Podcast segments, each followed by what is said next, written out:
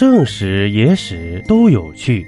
这里是喜马拉雅独播的《中国历史趣闻录》。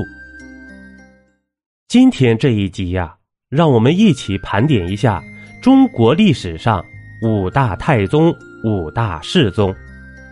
在开始这个话题之前，问您一个问题：您知道庙号的来历吗？您知道太宗和世宗的区别吗？这庙号啊，是帝王死后在太庙里宣奉祭祀时的追尊。庙号早在商朝就已设立了。最早并非每一位帝王都有资格获得庙号的，而是对国家有大功、值得子孙永世祭祀的先王，才会特别追上庙号，按照祖有功而宗有德的标准，给予祖或宗的称号。庙号中。太祖、高祖开国立业，世祖、太宗发扬光大，世宗、高宗等都是守成令主的美号。历史上有五大太宗和五大世宗。接下来啊，咱们就一起来盘点一下。第一个，无为而治、宽简待民、养精蓄锐、开拓文景之治的汉太宗刘恒。兴利开边。四夷设伏，尊儒兴邦，铸就强汉，汉世宗刘彻。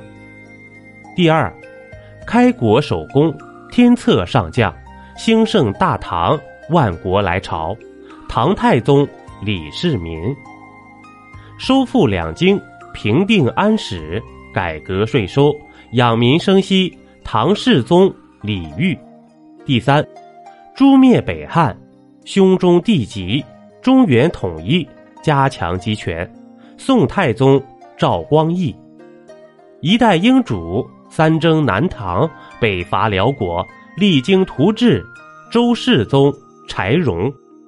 第四，五征漠北，平定安南，六下西洋，迁都北京。明太宗朱棣。万寿帝君施行新政，南平倭寇，北御蒙古。明世宗朱厚熜，第五，复清掣肘，唾守中原，改金立清，奠基之功。清太宗皇太极，勤政务实，为国为民，承上启下，铸就盛世。清世宗胤禛。以上就是中国历史上五大世宗、五大太宗。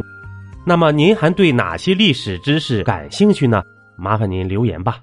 一杯故事，一口酒，这里是历史绞肉机，我是金刚经。本集播完，感谢收听订阅，咱们下集呀，不见不散。